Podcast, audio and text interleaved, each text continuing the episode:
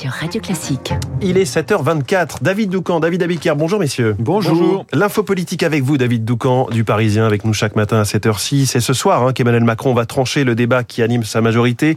La réforme des retraites dès cet automne dans le projet de loi de financement de la sécurité sociale ou bien début 2023 dans une loi dédiée.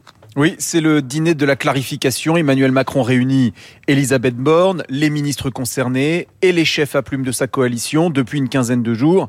La majorité débat effectivement à ciel ouvert. Euh, faut-il faire passer la réforme des retraites euh, dans un, amendement au PLFSS dès cet automne ou bien euh, plutôt début 2023 dans une loi dédiée? Alors François Bayrou a bruyamment exprimé son opposition à l'hypothèse de l'amendement dans une interview au Parisien. Même chose pour Yael Braun-Pivet, la présidente de l'Assemblée nationale. Macron, lui, préférerait aller très vite. On sera bientôt fixé euh, sur la question du tempo, mais au fond, l'enjeu réel pour Emmanuel Macron est celui du contenu. Certes, il veut se montrer ouvert à la discussion, mais un engagement a été pris pendant la campagne, le report de l'âge légal de départ à la retraite à 64, puis peut-être même à 65 ans. Or, cela, eh bien, c'est la ligne rouge pour les syndicats qui menacent de descendre mmh. en force dans la rue. Alors, avec un report de l'âge légal, est-ce que la promesse euh, sera tenue? Bien, la première ministre a dit euh, qu'il n'y avait pas de totem et qu'elle prenait le dialogue. Faut-il en déduire que le président serait prêt pour calmer le jeu à n'appuyer que très doucement, très lentement euh, sur le levier de l'âge légal en lui préférant une accélération de l'augmentation de la durée de cotisation? Alors, même que depuis des mois, toute la Macronie explique que l'âge légal est l'outil le plus efficace pour assainir les comptes. Cela pose au fond la question du changement de méthode promis par Emmanuel Macron. Plus d'écoute, moins de verticalité. Ce changement de méthode est-il franchement adapté au sujet des retraites sur lequel les positions sont irréconciliables? S'il n'y a pas de conflit dur, c'est que nous aurons, nous aurons renoncé à une réforme ambitieuse, me confiait récemment un ministre de premier plan.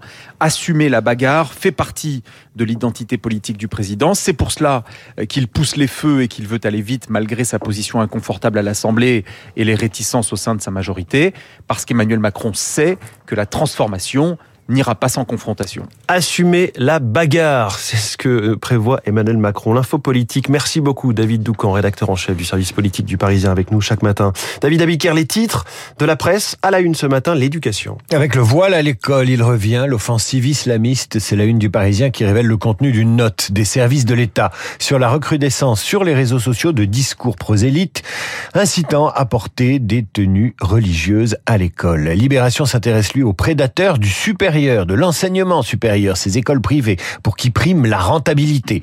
À la une de la dépêche, les Russes qui fuient Poutine et en une du Figaro, ces Ukrainiens qui rejoignent contraints et forcés la Russie via des consultations bidons. À la une des échos, ces incidents en mer Baltique qui font grimper le prix du gaz. Ouest France se demande s'il faut boycotter la Coupe du Monde au Qatar.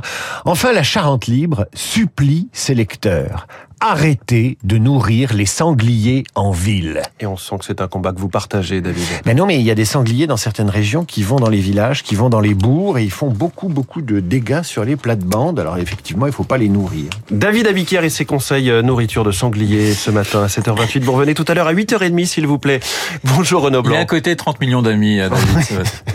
c'est ça. Comment ça va, Renaud? Écoutez, très bien. Quel est le programme de la matinale? Alors, on débutera avec un témoignage assez exceptionnel dans les spécialistes, celui de Sergueï. Il a 36 ans, il est russe, il vient de quitter Moscou pour éviter la conscription et se trouve actuellement à Tallinn en Estonie. Sa fuite, ses angoisses, son avenir et sa vision de la société russe. Sergueï, dans une dizaine de minutes, rendez-vous à ne pas manquer. Comment faire exploser un gazoduc? Une opération compliquée ou plutôt simple? Eh bien, on posera cette question pour le moins direct au général Trinquant dans le journal de 8 heures. Un commando ou une logistique plus importante à l'origine de ces explosions en mer Baltique dont on sait encore peu de choses ce matin.